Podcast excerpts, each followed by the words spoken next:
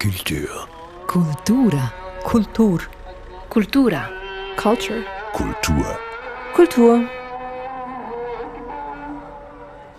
Dies ist der Kulturstammtisch. Mein Name ist Eric Facon. Hallo. Heute sprechen wir zum zweiten Mal über ein Thema, das wirklich brennend ist im Moment. Natürlich geht es um Corona, das über unseren Köpfen schwebt und viele Menschen in ihrer Tätigkeit bedroht. Vor allem die Kulturszene ist in Gefahr. Und zwar nicht nur die Künstlerinnen und Künstler selbst, sondern auch das gesamte Umfeld. Und wir wollen heute zum zweiten Mal wieder fragen, ob es denn Wege aus dieser Krise gibt. Und zu Gast hierzu Ursula Posnanski aus Wien, Autorin bekannt von Jugendbüchern, zum Beispiel Erebos, der 2011 den Deutschen Jugendliteraturpreis erhielt und schreibt ja auch Krimis und Markus Schönholzer, Musiker, Singer, Songwriter aus Zürich. Herzlich willkommen euch beiden. Nun, beide von euch scheinen irgendwie auf eine Art betroffen zu sein. Wir wollen mal konkret nachfragen, was fällt bei dir jetzt weg, Ursula? Bei mir fällt alles weg, was mit Veranstaltungen zu tun hat. Also das sind für Autoren äh, Lesungen. Ich wäre schon gewissermaßen den ganzen Frühling unterwegs gewesen. Jetzt im Herbst hätte ich auch eine riesen Lesereise gehabt. Das ist alles weg. Wobei ich auch gleich einschränkend dazu sagen möchte, dass ich ähm, zu den zu den Glücklichen gehöre, bei denen äh, die Lesereisen jetzt nicht den Hauptteil des Einkommens ausmachen.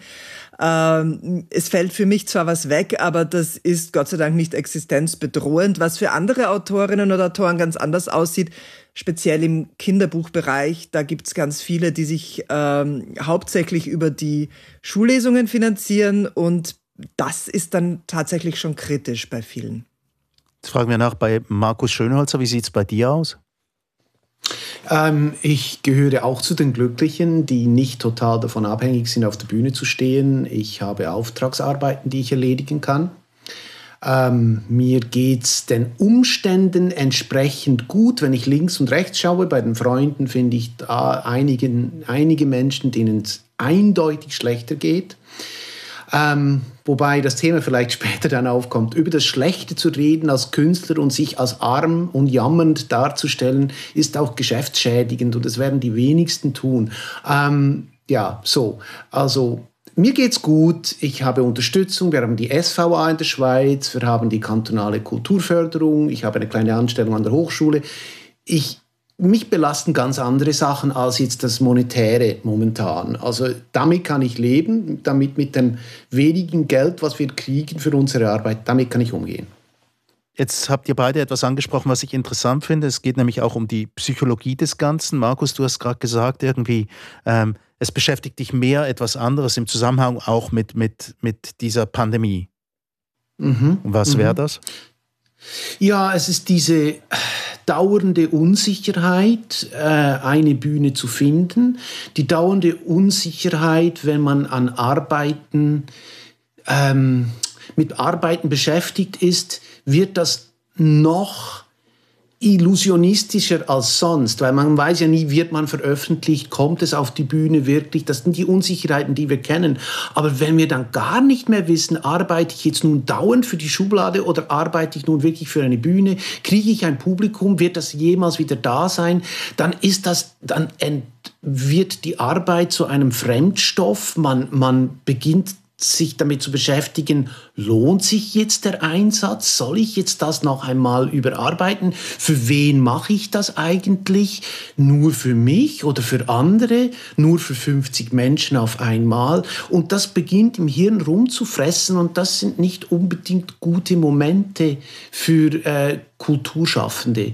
Und ich möchte einfach klarstellen, also Erik, es ist nicht so, dass wir alle verwöhnt sind und immer tausend Leute im Saal haben. Also ich nicht, ich weiß nicht, wie es bei dir ist, Ursula. Aber ähm, bei mir ist es nicht immer so. Aber trotzdem, du hast dann immer dieses nagende Gefühl, wofür arbeite ich jetzt eigentlich? Für die nächste Verschiebung oder den, den nächsten Auftritt? Schon eine zentrale Sache. Kannst du es nachvollziehen, Ursula? Also bei dir sieht es ja vermutlich ein bisschen anders aus. Bei mir sieht es tatsächlich ein bisschen anders aus, weil ich ja meine Erscheinungstermine davon unbeeinflusst sind. Also die Buchbranche leidet, glaube ich, auf eine andere Art und Weise. Es sind jetzt bei uns in Österreich zum Beispiel gerade alle Buchläden zu. Äh, und es darf dort nicht mal einen Abholservice geben. Also anders als wenn ich mir jetzt beim Chinesen um die Ecke mein, äh, mein Abendessen abholen will, das darf ich, aber ich darf nicht im Buchladen um die Ecke meine Bestellung abholen äh, gehen.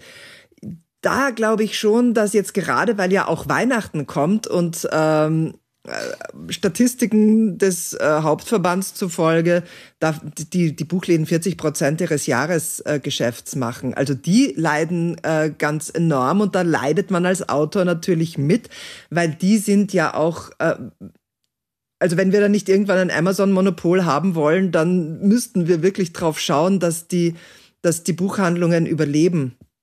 Und äh, da mache ich mir im Moment schon Sorgen, dass, die, dass da die kleineren, gerade die kleinen Unabhängigen, nicht alle die Krise durchstehen werden.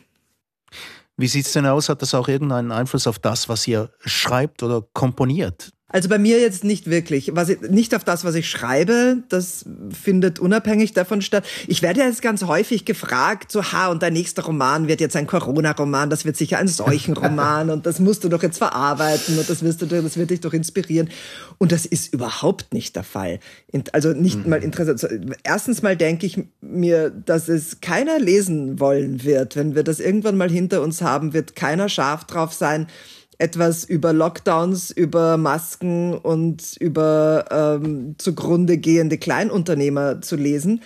Und ich habe auch überhaupt keine Lust, es zu schreiben. Ich habe nicht den geringsten Ansporn, das Ganze jetzt auch noch äh, in eine Geschichte zu fassen. Und das ist ganz lustig. Ähm, ja, weil ich dann, weil ich mir denke, äh, oder weil ich, weil ich das wirklich ganz oft gefragt werde in Interviews, dass das doch jetzt das groß, nächste große Ding sein wird müssen. Bin aber überzeugt davon, es wird auch einiges kommen in die Richtung. Der, der eine oder andere wird das Thema aufgreifen. Bin gespannt. Markus? Also ich, das, das große Corona-Konzert habe ich auch noch nicht geschrieben. Ähm, werde ich auch Ein nicht Requiem? tun. Corona für, Nein, ja, aber dann, dann, dann wäre es ein Künstlerlied, ein Lied über sterbende Künstler oder Kulturinstitutionen. Ähm, Nein, äh, Corona kriegt von mir kein Lied, hat es auch nicht verdient. Ähm, ich habe mich dem verweigert. Äh, ich werde es auch weiterhin so tun. sehe ich auch nicht als meine Aufgabe. Es ist aber überhaupt, bin ich nicht ein aktueller Komponist. Ich gehe nicht, ich, ich habe auch kein Lied über Trump geschrieben, zum Beispiel. Hätte ich jetzt ja vier Jahre Zeit gehabt. Mhm. Ähm, das war die, die, der andere Virus. Ähm, und, und das ist, ja, das, das kommt jetzt bei mir gar nicht in Frage. Nein, es ist kein Thema. Ursula?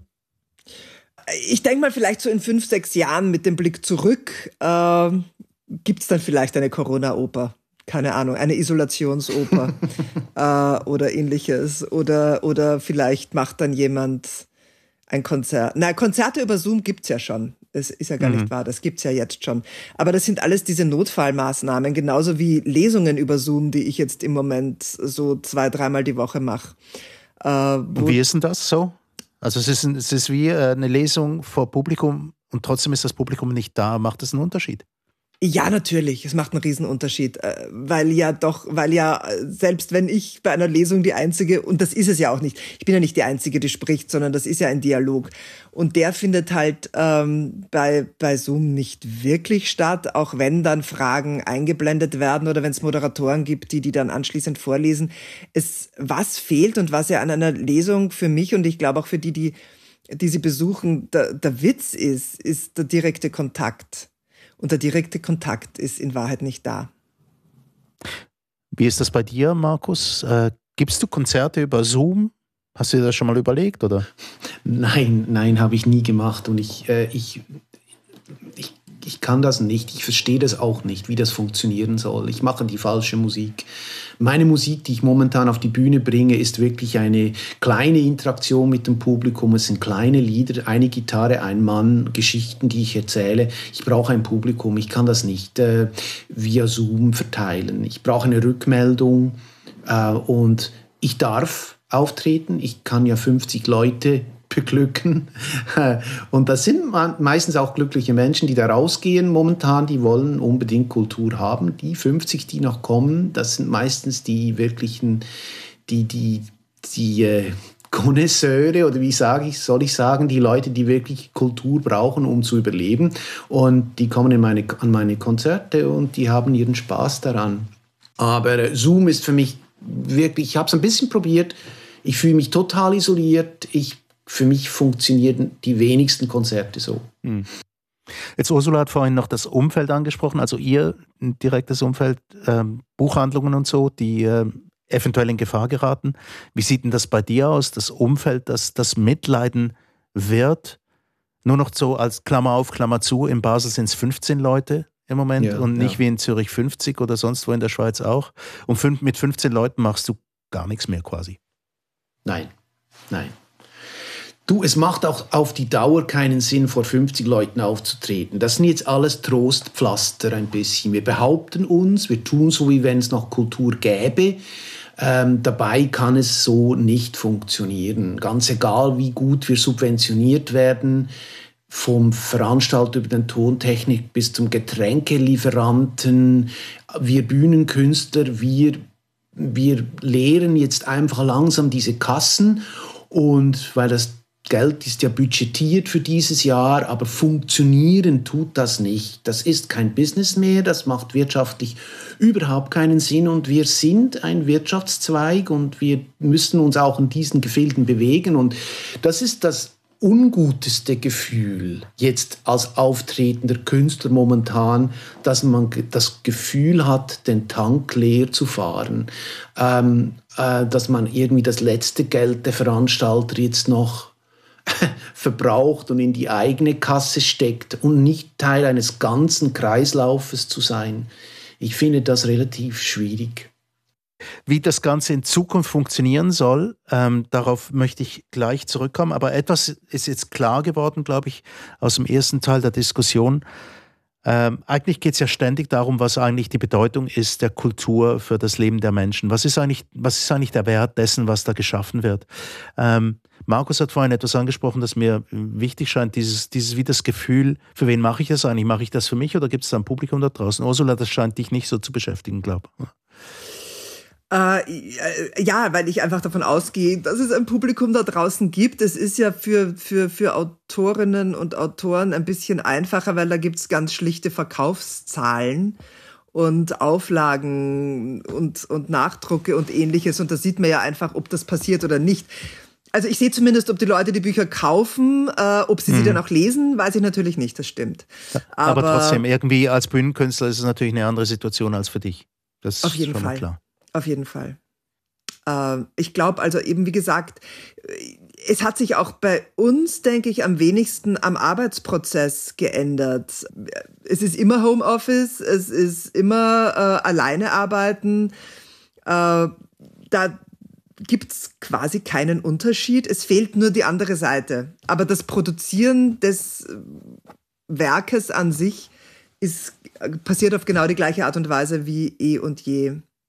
Mhm. Äh, den ersten Lockdown habe ich quasi gar nicht gemerkt. Da war ich so im Finale meines Buchs und hätte sowieso nicht rausgehen können, großartig, weil ich viel zu viel zu tun hatte. Und äh, war, ja, es war wie immer, nur ohne Lesereisen und ohne Lesungen. Mhm. Eben, und das Gegenüber, das fehlt dir ja meistens sonst auch. Ja. Also ich meine, die Leserschaft, das ist einfach so eine, eine, Masse dort draußen von Leuten, die das dann liest. Sieht natürlich bei Markus Schönholzer anders aus. Jetzt aber ähm, der Wert der Kultur. Für was ist eigentlich Kultur gut im Leben der Menschen? Das ist eine ganz grundsätzliche Frage. Ich weiß schon, aber es interessiert mich immer wieder genau in diesem Zusammenhang, weil ähm, die Behauptung unsererseits kommt ja dann relativ schnell, die wir alle mit Kultur zu tun haben. Kultur ist wahnsinnig wichtig. Aber wieso denn? Markus Schönholzer? Ähm, wenn du die Frage stellst, würde ich immer gerne dann irgendeinem Handwerk nachgehen, was sich so einfach erklären lässt. Coiffeur, ja, man muss die Haare schneiden, weil sie lange werden und dann müssen sie wieder weg. Es ist kompliziert bei der Kultur und bei Kulturschaffenden, aber ich versuche es jetzt trotzdem. Ich glaube, dass der Mensch nicht nur vom äh, Schnitzel und von, von den äh, geschnittenen Haaren. Geschnitten, nein, nicht von geschnitten, aber auch nicht von Schnitzeln und Pommes frites lebt und dem hart gekochten Ei, sondern auch geistige Nahrung braucht. Ähm, man hat das jetzt nie studiert. Nach drei Tagen ohne Wasser stirbt man, nach 14 Tagen ohne Essen stirbt man. Wie lange dauert es, bis man ohne Kultur stirbt? Das ist eine Frage, die man sich irgendwie so noch nie gestellt hat, aber sie stellt sich momentan schon ein bisschen. Und ich sehe das als geistige Nahrung. Es gibt, wie die anderen Köche, braucht es eben auch Menschen, die die geistige Nahrung herstellen. Weil natürlich kann man durch den Wald gehen und die schönen verschneiten Bäume anschauen. Das ist ja auch eine Art der Erfrischung. Aber um Neuland zu betreten, um neue Gefilde zu erobern im Hirn, braucht es oft einen Input von außen. Und da sind wir äh, Kulturschaffenden einfach äh, ein bisschen dafür verantwortlich. Es ist auch eine gewisse Verpflichtung da. Ich finde das eine schöne Aufgabe und ich gehe dir sehr gerne nach. Das wäre jetzt meine Erklärung. Das ist das, was ich den Menschen geben kann. Ursula? Ja. Ja, ich glaube, es, es ist ein, ein Grundbedürfnis. Äh, also schon um die Lagerfeuer sitzend haben sich die Leuten, Leute gegenseitig Geschichten erzählt und haben getrommelt und haben gesungen und haben getanzt. Ich glaube, das steckt sehr tief in uns drin und äh, das war auch immer schon so. Und wenn man uns das jetzt plötzlich wirklich wegnehmen würde, und zwar wirklich alles, also wenn man uns jetzt Musik wegnehmen würde, wenn man uns Literatur wegnehmen würde, wenn es äh, aber auch kein Fernsehen mehr gäbe, also kein Theater, alles, wenn man, wenn das alles plötzlich futsch wäre, äh, würden die Leute ganz stark Entzugserscheinungen kriegen. Davon bin ich überzeugt. Äh, wenn man alles das, was jetzt den Geist nährt, das finde ich war ein sehr schöner Vergleich, das ist durchaus sowas wie Nahrung. Wenn man uns das jetzt alles entziehen würde, ähm, würden wir, glaube ich, ziemliche psychische Probleme kriegen. Mhm. Und so gesehen ähm, halte ich es für ein lebens, überlebenswichtiges äh, Element. Nicht nur unserer Kultur, sondern unseres Menschseins ganz allgemein. Jetzt habt ihr beide recht schlüssig auch erklärt, was die Bedeutung sein kann der Kultur für, für die Menschen, für die Gesellschaft. Also mir macht das wenigstens recht Sinn, was ihr erzählt. Habt ihr das Gefühl, ähm, die Gesellschaft, die dort draußen, die nimmt das wahr oder die Politik nimmt das auch so wahr. Wie ist denn das in Österreich, Ursula? ähm, gute Frage. Also äh, wir, wir bezeichnen uns ja immer als Kulturnation. Äh, und das stimmt natürlich auch bis zu einem gewissen Grad, aber man sieht dann schon sehr stark, wo zuerst gespart wird. Äh, und das ist nicht die Industrie, das sind nicht die Fluglinien. Ähm, sondern das ist dann schon gerne die Kultur. Es gibt alle möglichen Förderprogramme jetzt, es gibt Überbrückungsfinanzierungen für Kulturtätige, es gibt, also es gibt schon einen gewiss, ein gewisses Ausmaß an Hilfe, wobei ich nicht weiß, äh, ob man damit über die Runden kommt, wenn tatsächlich die Einnahmequellen vollkommen versiegen. Äh, wie gesagt, da habe ich das Glück, es nicht zu brauchen und ich habe mich damit jetzt auch nicht so rasend viel auseinandergesetzt, weil ich nicht ähm, gar nicht auf die Idee gekommen bin, da irgendwie in einen dieser Töpfe zu greifen, nachdem es bei mir auch so funktioniert. Aber es gibt diese Töpfe. Äh, sie sind mit einer Menge bürokratischer Hürden gespickt. Also es ist, ist jetzt nicht so niederschwellig, dass ich sage, Hilfe, ich brauche Geld und krieg's dann auch, sondern da ist äh, alles Mögliche an Bürokratie vorgeschaltet. Und es ist jetzt nicht überragend äh, viel, was, also ich glaube, es war diese eine Förderung, da ging es um 10.000 Euro in zehn Monaten. Das ist also ein mhm. Tausender im Monat, das ist okay. Es hängt natürlich jetzt auch ein bisschen davon ab, was man so an Fixkosten hat. Es hängt ein bisschen davon ab, was man, was man sonst so verdient ähm, und, und wie man sein, sein Leben eingerichtet hat, ob man, ob das eine wirkliche Hilfe ist oder nicht. Aber es gibt was. Also man, man, man, man soll es nicht kleinreden, es gibt immerhin ähm, Maßnahmen von öffentlicher Hand. Es klingt ganz ähnlich wie das, was wir in der Schweiz haben. Jetzt trotzdem ein Gefühl blieb mir, und da muss ich bei dir vorbeischauen, Markus, beim ja. ersten Lockdown ähm, hatten alle wahnsinnig Angst, dass jetzt alle gleichzeitig Netflix gucken würden und dass dann irgendwie das Internet zusammenbrechen würde in der Schweiz. Und kaum war es dann vorbei mit diesem Lockdown, hat man das Gefühl, alle haben wieder vergessen, dass Netflix eigentlich auch zum Teil der Kulturindustrie gehört. Ist das nur mein Eindruck oder was hast du für, ein, für einen Eindruck? Allein das, das ist, da bist du jetzt ein bisschen alleine. Das das Netflix-Syndrom habe ich jetzt nicht so verfolgt. Das ist, ähm, aber eben, es ist natürlich auch immer interessant, zu, zu, darüber zu reden, was ist überhaupt Kultur? Weil viele Leute zählen Netflix dann gar nicht mit. Mhm. Netflix ist ein großer Filmproduzent, ein großer Gefühlsgenerator, mit dem wir auch gerne leben und gut leben. Ganz bestimmt ein Teil unserer Kultur heute. Ähm, aber ich habe das nicht so miterlebt, dass jetzt irgendwie diese Wechselspiele. Also was man sagen muss, und ich, ich sage das in ganz großer Bescheidenheit, weil ich ähm, dazu neige, in mich zu kehren, wenn solche Ereignisse kommen. Ich bin nicht der, der aufsteht und schreit und sagt, Corona, ach Gott, uns geht's allen so schlecht, es ist furchtbar, dieser Zustand. Sondern irgendwie, was mir geschehen ist beim ersten Lockdown, ist, dass ich zu mir zurückgekehrt bin und dort leider eine große Lehre entdeckt habe. Äh, Corona war für mich ein, ein, eine Erkenntnis der Lehre in mir, wenn außen nichts mehr geschieht. Ähm, und das hat mich, das war schon etwas ernüchternd, diese Erkenntnis. Also ich weiß, ich rede jetzt ein bisschen was anderes da, ich eiere da ein bisschen weg von deiner Frage, aber es ist mir doch wichtig zu sagen, dass dieses Corona irgendwie diese Lehre, die damit entsteht und wenn eben außen keine Reize mehr kommen mhm. und keine Aufträge mehr kommen und keine Meldungen mehr kommen, dass dann plötzlich die Rolle des Kunstherstellens oder des Künstlerseins eine ganz andere wird. Und das war für mich das Zentrale an Corona. Äh, ich brauche euch, ich brauche dich, Erik, ich brauche meine Freunde, ich brauche vor allem ein Publikum, ich brauche Aufträge, sonst verschwinde ich als denkendes Ding irgendwo im Nichts. Nun, eine Frage haben wir anfangs äh, in den Raum gestellt. Wie soll es denn in Zukunft weitergehen? Ähm, ist auch ein Bewusstseinswerdungsprozess damit verbunden. Also habe ich das Gefühl.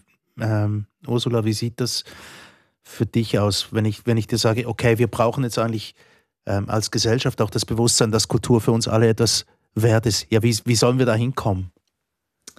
Uh, ähm, also ich glaube, dass das Bewusstsein grundsätzlich da ist. Ich glaube nicht, dass wir das neu schaffen müssen, sondern ich glaube, dass das ähm, bei den Menschen, die ohnehin kulturaffin sind, jetzt in dieser Zeit, wo ihnen die Kultur bis zu einem gewissen Grad entzogen worden ist, noch viel deutlicher wurde, dass das noch deutlicher ins Bewusstsein gerückt ist. Ich finde, man sieht es ja auch oder man sah es, äh, als wir dann so ein bisschen aufgemacht haben und, und äh, Theater mit eingeschränkter Publikums, äh, mit eingeschränkter Publikumszahl wieder möglich war. Die Leute sind da sehr hingeströmt und haben das sehr genutzt und äh, ich denke, das wird, sobald die Möglichkeit wieder besteht, äh, wird das nicht, es nicht so sein, dass alle gesagt haben, auch jetzt konnten wir doch ganz gut darauf verzichten, solange das brauchen wir in Zukunft nicht mehr, sondern eher im Gegenteil, da wird es einen großen Run drauf geben, glaube ich.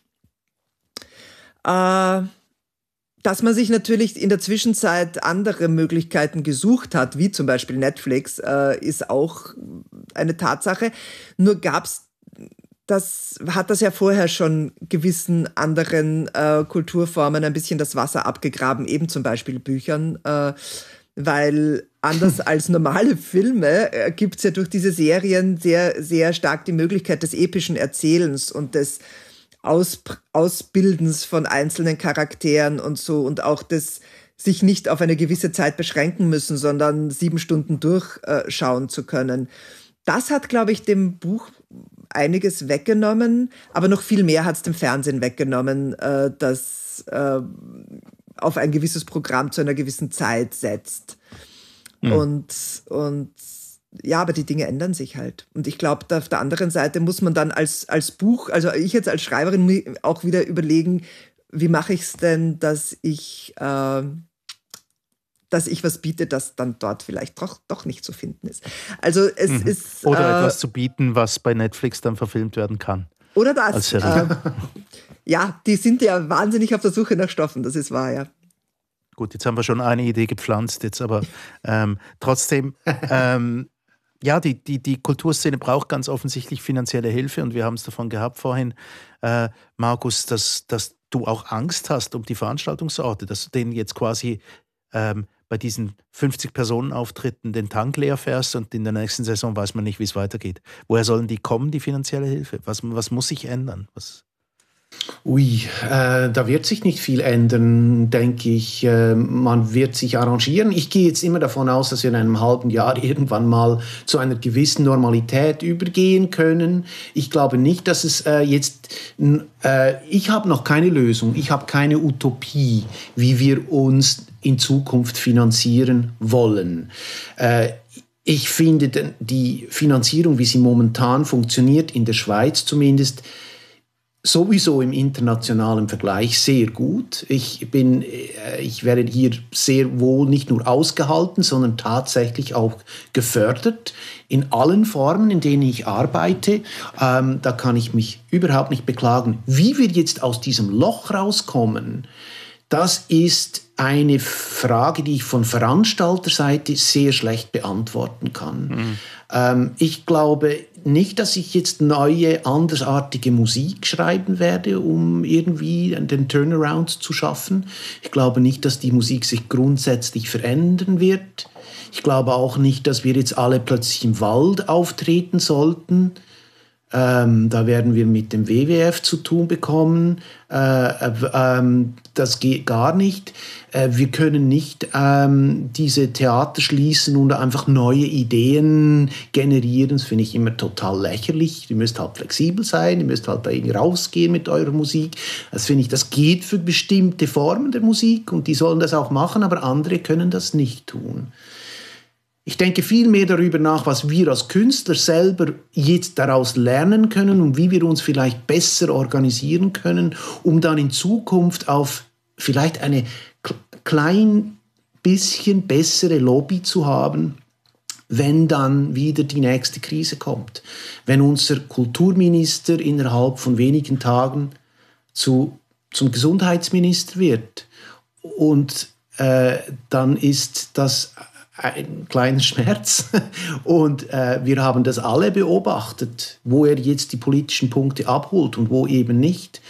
Ähm, und da müssen wir, glaube ich, ganz klar Gegensteuer geben, uns besser organisieren, uns besser verpflichten, gegenseitig uns gewerkschaftlich, dachverbandmäßig besser positionieren. Eine Kulturlobby auch für Österreich, Ursula Posnanski. Ja, ich glaube, die gibt's. Also bei uns, wie gesagt, wir wir wir tragen ja dieses dieses Kulturnation, äh, diesen Aufkleber ja irgendwie eh sehr demonstrativ vor uns her. Das tut ja auch die Politik durchaus. Ähm, dass das dann halt nur, wenn es ums Geld geht, nur bedingt eingelöst wird, zeigt sich dann leider auch. Äh, wobei mir auch klar ist, dass es schwierig ist, alle Bedürfnisse gleich ähm, zu befriedigen. Und ähm, ich hoffe aber einfach, dass, also organisiert, glaube ich, sind wir nicht so schlecht, äh, die, die, die Kulturschaffenden in Österreich. Äh, dass, dass, dass alle nur mit einem blauen Auge aus der Krise rauskommen, glaube ich trotzdem nicht. Also ich glaube, die kleinen Theater ähm, werden bis zu einem gewissen Grad nicht überleben.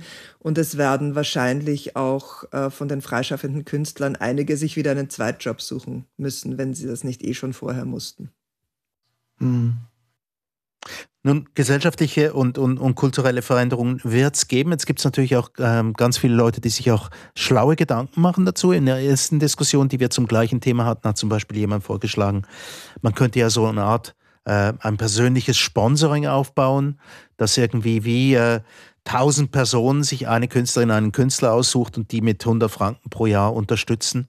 Äh, was haltet ihr denn von so Modellen?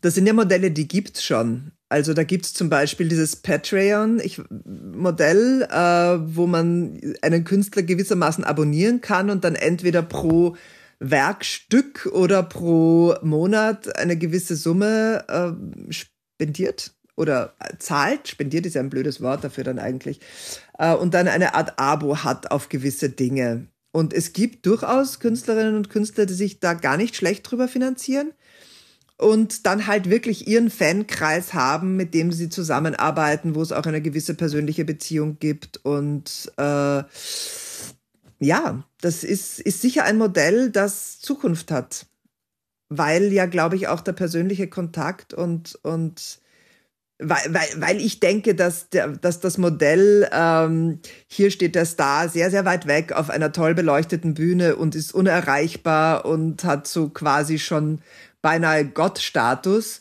Und äh, die Herde der Anbeter steht halt 20 Meter weit weg und ähm, verehrt ihn aus der Entfernung. Ich glaube, das ist vorbei. Hm. Ich glaube, dazu sind die, da, da, das haben die Social Media ganz stark geändert. Äh, und das finde ich auch gut. Ich finde, dass, find, dass es diesen Kontakt gibt, dass es einen Dialog gibt und dass es eine Augenhöhe gibt, finde ich eigentlich super.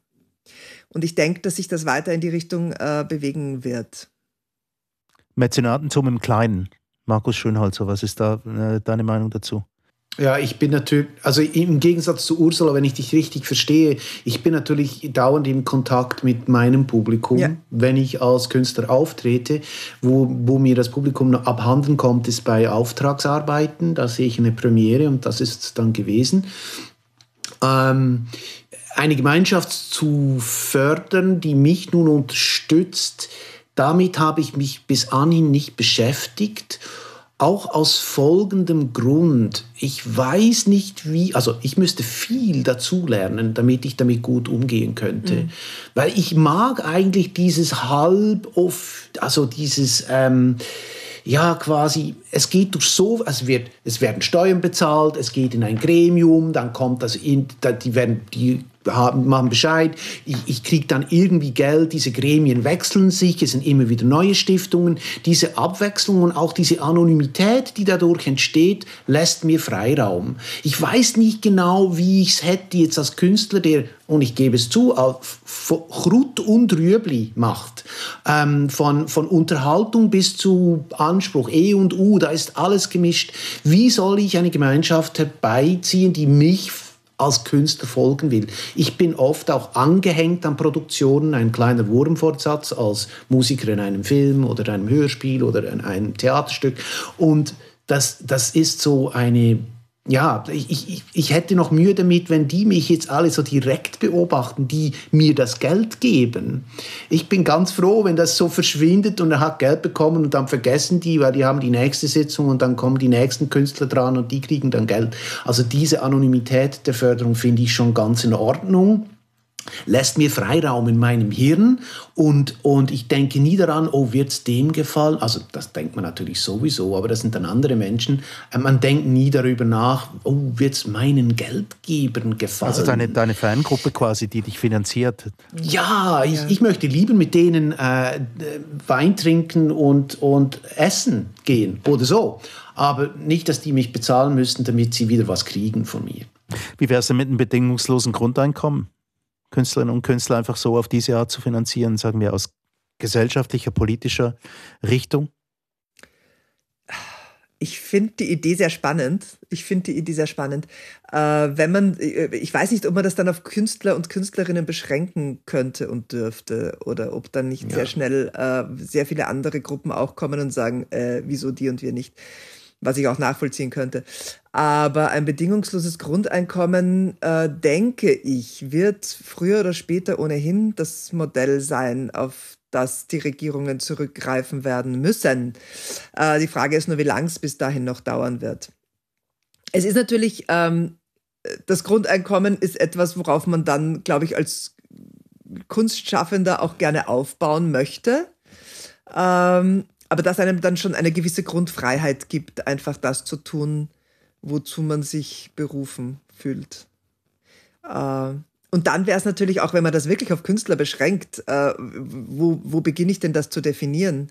Bei jemandem, der bei ihm, der, der, im, der im Keller mit einem Bleistift ähm, Strichmännchen malt und sagt, das ist meine Art von Kunst oder bei jemandem, der, der ähm, beschließt, äh, Klavier spielen zu lernen und sagt, ja, aber ich bin Künstler. Und also wie definiere ich das denn dann? Mhm. Das finde ich, das finde ich nicht einfach. Aber ich finde die Idee grundsätzlich gut, wenn man, wenn man sie in, wenn man es schafft, sie in, in äh, eine Form zu gießen, die dann auch wirklich den Leuten Freiheit gibt, die, die, die, die, die das ernsthaft betreiben. aber sind wir wieder beim gleichen Thema gelandet wie vorhin auch schon. Irgendwie so eine Art Rechtfertigungsdruck, gesellschaftlicher Rechtfertigungsdruck für das, was man da eigentlich tut. Also die Frage, die Markus ganz am Anfang mal gestellt hat, ja, für wen mache ich das eigentlich? Nur für mich selbst, weil ich mich ausdrücke? Ähm, oder, oder irgendwie einen künstlerischen Umgang mit der Welt suche oder mache ich das auch im größeren Rahmen? Und dieser Rechtfertigungsdruck, der steigt doch bei allen diesen Momenten, in, in, in diesen Modellen auch, oder? Jetzt bedingungsloses Grundeinkommen muss man, wird man gegenüber der Gesellschaft verantwortlich und nicht nur gegenüber der eigenen Ferngruppe. Darf ich, darf ich da? Ähm, ich finde, bedingungsloses Grundeinkommen bin ich total dafür. Ich bin total dagegen, das nur für Kunstschaffende zu machen. Also ich sehe keine Form, ich sehe keine Möglichkeit, das wird sich politisch nicht durchsetzen lassen, aber grundsätzlich äh, bedingungsloses Grundeinkommen, wie es diskutiert wurde, auch in den letzten Jahren, finde ich eine gute Idee. Es wird ähm, viele neue Probleme schaffen, aber einige abbauen.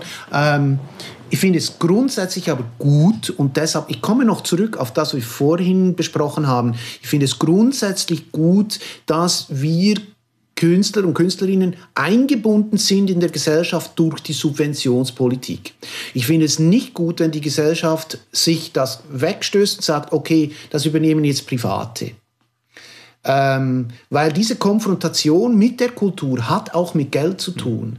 Diese Zeit, die es braucht, um Kultur herzustellen, soll wie unsere Straßen, wie unsere Häuser, wie unsere Infrastruktur auch zum Teil mitbezahlt werden, weil die Gesellschaft darf sich nicht davor retten, dass es Kultur gibt. Und das fände ich eine schlechte Entwicklung, wenn man es ins Private geht mit dem Geld. Das wollte ich eigentlich vorhin noch anfügen. Finde ich, ähm, ja, ähm, weil man, wir sollen uns auch verpflichten. Ich verpflichte mich auch. Ich finde den Straßenbau wichtig. Aber wenn man nur noch Autobahnen baut und dann die Nebenstraßen nicht mehr pflegt und dort kein Geld mehr fließt und sagt, die sollen selber schauen, dann ist das ein Problem. Also das finde ich, dass weshalb nicht auch Kultur subventionieren. Und das Natürlich. bindet uns alle als Gesellschaft mit ein. Mhm. Es würde das Grundverständnis auch erfordern, dass die Gesellschaft auch merkt, was der Wert ist von der Kultur. Sind wir wieder dort angelangt, natürlich. Also es dreht sich im... Aber Erik, wenn, wenn wir auf der Autobahn fahren oder wenn ich hier und da nur auf der Autobahn fahre und dann schimpfe, ach Gott, was braucht es diese Autobahn? Es ist ja schrecklich, oder? Aber dass es diese eben braucht, um Güter zu transportieren oder die Bahn braucht, um Güter zu tra transportieren und man spricht dann immer wieder über das Geld und so. Dieses fehlende Bewusstsein, das ist nicht nur bei der Kultur vorhanden, das ist auch in ganz vielen Bereichen der der Gesellschaft vorhanden. Und das sind halt einfach unsere beschränkte Wahrnehmung der Welt. Wir denken zuerst an uns und wenn ich halt Netflix nicht brauche, braucht es halt Netflix nicht, oder? Dann findet man es blöd. Ähm, es ist halt, äh, da sind die Menschen halt relativ einfach gestrickt. Ich gehöre übrigens auch zu denen, gell? Also. Ich glaube ja, ja. Sorry. Ich glaube, es hat vielleicht auch mit dem Begriff Kultur zu tun, der zumindest, ich weiß nicht, mhm. wie das in der Schweiz ist, aber bei uns äh, ja doch auch so ein bisschen, wo, wo, wo eigentlich mitschwingt, ist gleich Hochkultur, ist also genau. etwas für die oberen, weiß ich nicht, ähm, 10.000 und wieso sollen das jetzt alle mitsubventionieren? Wieso soll ich jetzt, wenn ich Bauarbeiter bin, ähm, mit meinem Steuergeld ähm, den, den Betrieb der Wiener Staatsoper mitfinanzieren, die mich überhaupt nicht interessiert und womit, wo, ich, wo ich mir niemals ein, eine Eintrittskarte werde leisten können und äh, auch gar nicht wollen? Äh, ich glaube, man muss den Kulturbegriff dann ein bisschen weiter fassen und sagen, ja, schau, aber das ist ja auch mitgemeint und das möchtest du vielleicht dann doch. Und ähm, Kultur kommt, kommt bei uns ja immer noch ganz gern auf diesem hohen Ross daher. Das ist nur für die, die sich auskennen und das ist nur für die, die das wirklich zu schätzen wissen und also eigentlich für die, die auch äh, so bildungsmäßig äh, zu den, zur Oberschicht, Oberschicht ist so ein blödes Wort, aber halt zu denen gehören, die sich, die, die höher gebildet sind und die ähm, Kultur verstehen, weil es versteht ja nicht jeder Kultur. Das ist auch so ein bisschen dieses, dieses, diese, diese Eigendefinition, die man dann hat. Man fühlt sich ja dann geistig durchaus, durchaus ein bisschen hochwertiger und wundert sich dann auf der anderen Seite, dass die anderen dann nicht gerne mitziehen. Ähm, ich glaube, da muss man vielleicht auch noch ein bisschen dran schrauben, dass Kultur mehr, zum All, mehr als Allgemeingut begriffen wird. Hm. Das heißt, viel Vermittlungsarbeit dieserseits auch, um, um den Leuten klarzumachen, was alles Kultur ist. Also angefangen bei Netflix, das wir jetzt schon ein paar Mal erwähnt haben, bis hin mhm. zu, was weiß ich, äh, irgendeiner Oper, die äh, an der Wiener Staatsoper aufgeführt wird oder im Zürcher Opernhaus. Absolut. Und der Kirchenchor, der probt, ist auch Kultur. Mhm. Da gibt es einen Dirigenten und hier und da wird ein Orchester sogar eingeladen, weil man einmal im Jahr dies, an Ostern diese Messe dann macht. Das ist alles Kultur, das sind alles Kulturschaffende, das bringt das Glück aufs Land und ins Dorf und überall hin. Es gibt unzählige Vereine, die Theater machen, die nicht professionell sind, aber ein unglaubliches Glück ins Dorf verströmen. Da geht dann auch jeder hin. Und das ist für mich die schön, also es sind wunderbare kulturelle Glücksmomente, die dort entstehen. Und da geht es wirklich nicht um Qualität, sondern da geht es um erschaffen. Und ich glaube, darüber müssen wir auch uns klar werden. Es geht nicht um die Kunstschaffenden. Es geht auch ganz viele Menschen, die das als Freizeitvergnügen, kulturelle Gefäße herstellen und diese pflegen. Und die leben davon und die genießen das. Und wenn es nur der Kaffee danach oder davor und das Getränk danach ist, es ist eine, ein Gemeinschaftserlebnis, was auch Dörfer und Gemeinschaften neu definiert und uns zusammenbringt als Menschen. Ähm, das ist Kultur für mich. Mhm. Ob es mich geben muss ähm, und meine Lieder, das, das stelle ich dauernd selber in Frage. Ähm, ja, aber ich will die Kultur unbedingt haben. Das, die Kultur des Erlebens, des Entdeckens und des Länder entdecken, die es gar nicht gibt. Das ist doch das Schönste, was man machen kann die Kultur in der Krise, durch eine Pandemie in die Krise gekommen. Es gibt Auswege, es gibt äh, Möglichkeiten. Wir haben uns jetzt viel darüber unterhalten, was Kultur für einen gesellschaftlichen Wert hat. Herzlichen Dank für dieses Gespräch, Ursula Posananski. Herzlichen Dank, Markus Schönholzer. Mein Name ist Erik Fackung.